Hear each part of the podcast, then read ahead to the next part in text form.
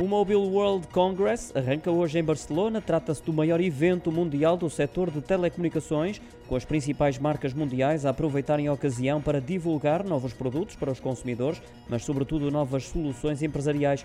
O evento, com impacto semelhante ao da Web Summit, deverá receber a visita de 80 mil pessoas, são as estimativas da GSMA, a empresa responsável pela organização do certame, que decorre em condições normais pela primeira vez após a pandemia, permitirá, segundo as previsões da FECASARM, a Federação Local de Atividades da Restauração e similares, injetar até 350 milhões de euros na economia local e criar até 7.500 empregos temporários para o comércio local, nomeadamente no retalho, serviços, lazer e turismo.